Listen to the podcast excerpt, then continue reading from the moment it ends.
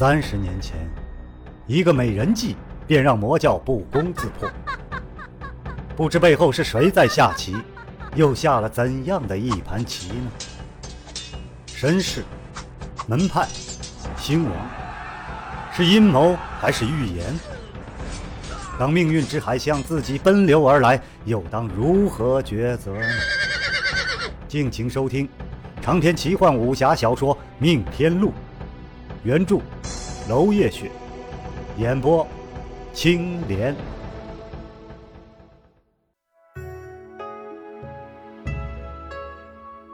第十七章，贪欲吃邪。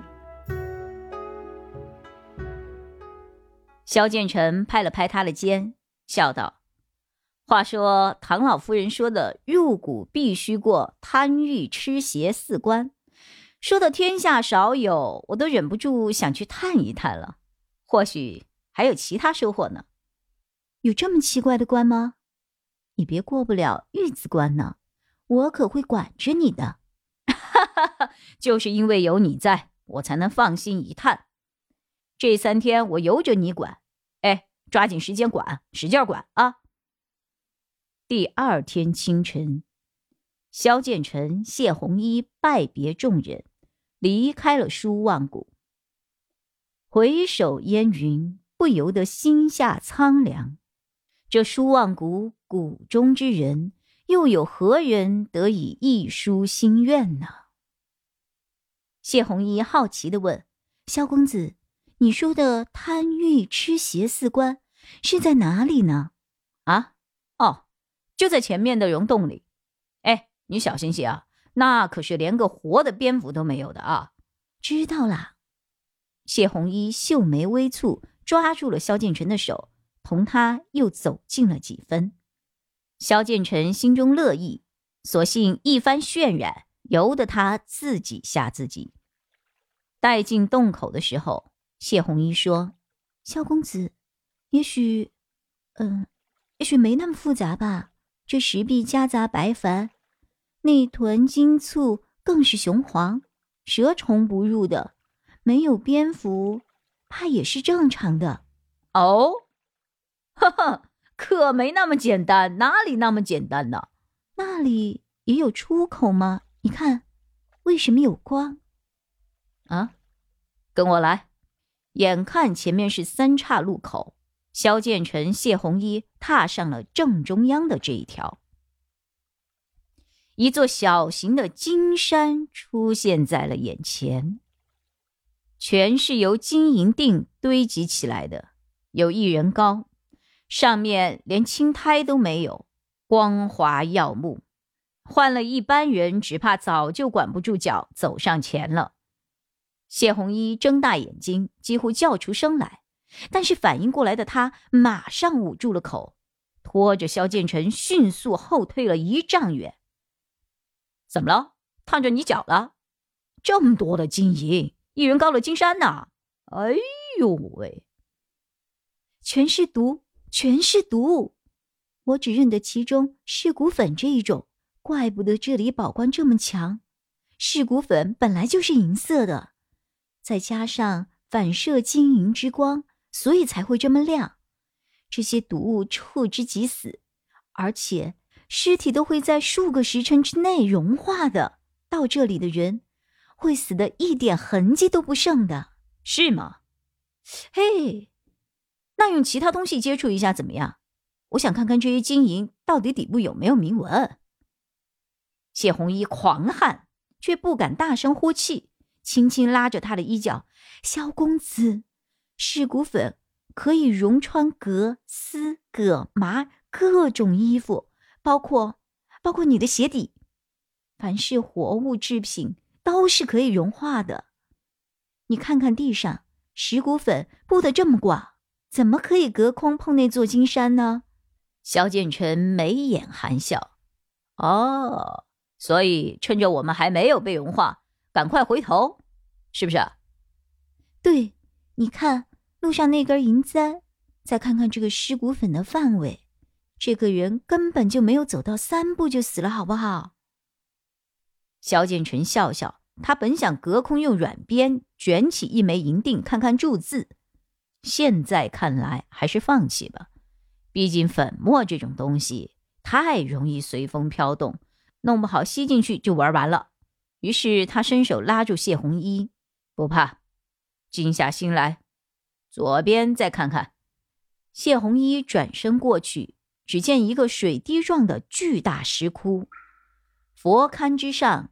雕有火焰千层，而正中间的是被十二飞天环绕的一座观音像。这十二飞天各有各的美丽，短长肥瘦各自颜，一笑百媚，将世间男子喜欢的类型通通囊括，彩漆逼真，栩栩如生，这眼眸仿佛能够滴出水来。衣袂飘如流云，环结在一起，烘托出中间的观音大士。观音大士背立镂空花叶，安详独立，飞天流动；观音则别具一种沉静的美。他的全身都附在一张半透明银色的织物之下，若隐若现。银色织物质地不明。上书朱砂符文，掌中净瓶不知是何种材质，放出柔和的白光，照亮他的面容。足下莲座由透明的金簇雕成，反射柔光，令整座雕像如同沐浴在圣辉之中。十二飞天衣物五官均与彩绘着色，可这观音每一个部位。都是用天然采矿雕成，肌肤是由银白的玉石，衣物是由各色的水晶，双眸是黑曜石。不同于颜料，这永远都不会褪色。看到他双眸的那一刻，萧剑尘愣住了，他的目光再也没有办法离开，在他的眼睛中。他看到的是自己所有的过往，仿佛他能读心一般。如果这尊塑像有原型，那原型之人该有多美，该有多动人心啊！好美啊！萧剑尘忍不住赞了一声。还是隔着那一层银纱，若取下那一层银纱。他将是何等的倾国倾城？这个溶洞会不会只剩下他的光辉？然而不容他胡思乱想，屁股就挨了一脚。回过头来，发现谢红衣正怒目而向。果然，男人没有一个好东西，一见美女就走不动路了。萧剑尘边装拍灰边尴尬的笑道：“嘿嘿嘿，好好说话，好好说话，不打人行不？哎哎哎，我不管你说的，你这三天由我管。还有那女人的那个洞里面毒多的，我都数不清了。”萧剑尘已经恢复正常了。什么女人？那是观音大士。什么洞？那是佛龛。哎呀，哎呦，又又掐我，你能不能温柔点儿？他嘴上虽硬，心里边却知谢红衣说的是对的。佛家讲究慈悲为怀，绝不可能设此外锦绣内惑心的陷阱。这么想来，对背后布局之人又多了一丝警惕。两人踏上最后一条岔路，这里似乎除了各色形态的钟乳石外，并没有其他的危险。谢红衣没有反应，随侯齿也没有反应，只是有时不时的一颗明珠照着各色的钟乳，光影交叠，虚虚实实，如梦如幻。一些钟乳石上铭着古怪的符咒，让一切都透着几分诡异。萧剑尘突然停了下来：“红衣，你确定这里没有任何毒物吗？”谢红衣仔细查看了一番，嗯，是没有。既然如此，那我放绳子了，免得迷了路。好，把你的蛇虫蝙蝠都放出来。这地方总透着一股不对劲儿，也说不清楚是什么。谢红衣默默照做，把小白召唤上了右手，把蝙蝠也拎了出来。他也在担忧，但是萧剑尘不退，他也不会退的。地势越来越低，已经可以看到大大小小的水潭。萧剑尘步伐越放越慢，似乎在警觉着什么。前面又是一片光亮，两人不约而同的停下了脚步。周围都是鬼怪一般的石笋钟乳，悬顶斜出，惨白的夜明之珠与钟乳石上刻着的血红符咒，盯着看久了，让人很不舒服。仿佛醉酒一般的眩晕。相比之下，前面这块镜面般的巨大白石却很迷人，让人忍不住目光停留。白石镜面的八极同样明着皱纹，缀着有一圈各色的明珠，照得出人影，却朦朦胧胧，看不透，别具美感。细看之时，这根本不是一块白石，而是由无数半透明的石英薄片拼成。这些石英片儿各自旋转，四周各色的明珠照射下，如万花筒一般，呈现出百千幻象，如诗如梦。谢红衣右手上的小白已经吐出了红信，嘶嘶作响，这是灵敌的反应。可是。这里哪有敌人？看不见的敌人才是最可怕的。谢红衣依然在环顾四周，看不出杀机究竟藏在何处，却见谢红衣唤着萧公子，伸出双臂就向镜子扑了过去。镜中的他笑意嫣然，眸子散发出别样的神采。显然是真的把镜子当成了他。萧剑尘大惊，急忙拉着他一起掠后，却见火折子火焰一下子小了下去，突然灭了。形势不好，抱着谢红衣飞速急退，再也不敢回头。顺着来时的绳子退了三丈开外。萧剑尘一扬手，火折复燃，照亮两人无碍。这才松了一口气。谢红衣仍然在痴痴的唤着萧公子，萧剑尘直接掐住了他的人中。哎，醒醒，你的萧公子在这儿呢。哎，红衣，红衣。谢红衣醒了，还是愣愣的，看了看萧剑尘，依然反应不过来。他只记得红花之中，萧剑尘来迎他，他就跑了过去。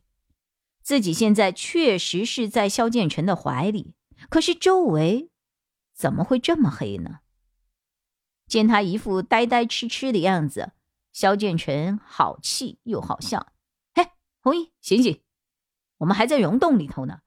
刚才是痴子关，你到底看到什么了？你啊？对啊。”我们还在这个洞里面呢，萧公子，刚才那面镜子实在是邪门，我在里头看到了你，你，你，你看到了什么呀？我，我还没来得及呢，就看见你中魔了，只好带着你狼狈而逃。果然好奇害死猫。萧剑尘点了点他的鼻子，刚才那面镜子真的好奇怪。别急。还有一关呢，可是谢红衣担心起来。萧公子如此热爱冒险，如果告诉他入谷三关最后一关的位置，他肯定还是会去挑战的。这该如何是好？心事重重的低头，他走了很久。突然，萧剑尘指着前方一瞧：“红衣，过了那个桥，就是一马平川了，再无障碍。”太好了，萧剑尘微微一笑。如果细看，就会发现这座石桥是用楔形石块拼成的，石块之间毫无灰浆加固，一个受力不均，便会整座桥突然崩毁。这种事情他是不会告诉谢红衣的，以免乱了他的心。然而谢红衣却好像发现了什么似的，羞红了脸。萧公子，能不能麻烦你抱我过去？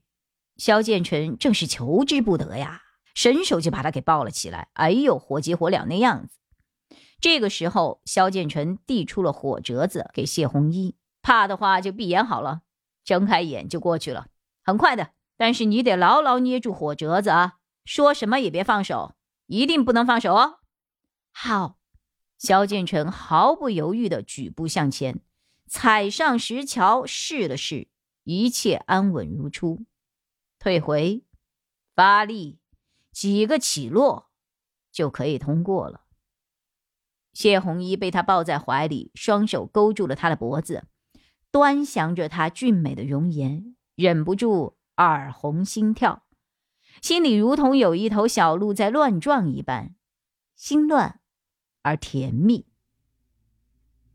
一切安好，两人便上了桥，行至中央，正待飞身再起，突然萧建成一个机灵，不好！谢红衣疑惑回头，也不由得惊叫一声。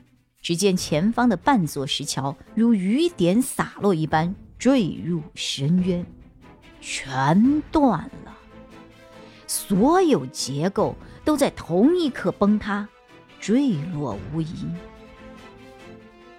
而风声极静，头顶上无数锋利的楔形石块如万刃加身一般笔直坠落。前无去路，后无可退，下临深渊，上为锋刃。谢红衣一声惨叫，闭上了眼睛，紧紧的搂住了萧建成。他感受到了自己的坠落，因为萧建成来不及发力跃起，整座桥就崩了。背后一阵剧痛，那是被下坠的风石划伤的。他闭上眼睛，准备承受接下来的坠石，却发现身体凌空而起。他睁开眼睛，发现萧建成和自己悬在空中，而自己身下。却是暴雨一样向下坠落的坚石，哗啦啦的一阵巨石落入水中之声，白色的水花打乱了深渊的平静。萧建成一脸凝重，手中的软鞭缠住头顶未坠的钟乳石，借力一荡，荡秋千一般，如是再三，几下就到了对岸。萧建成放下他。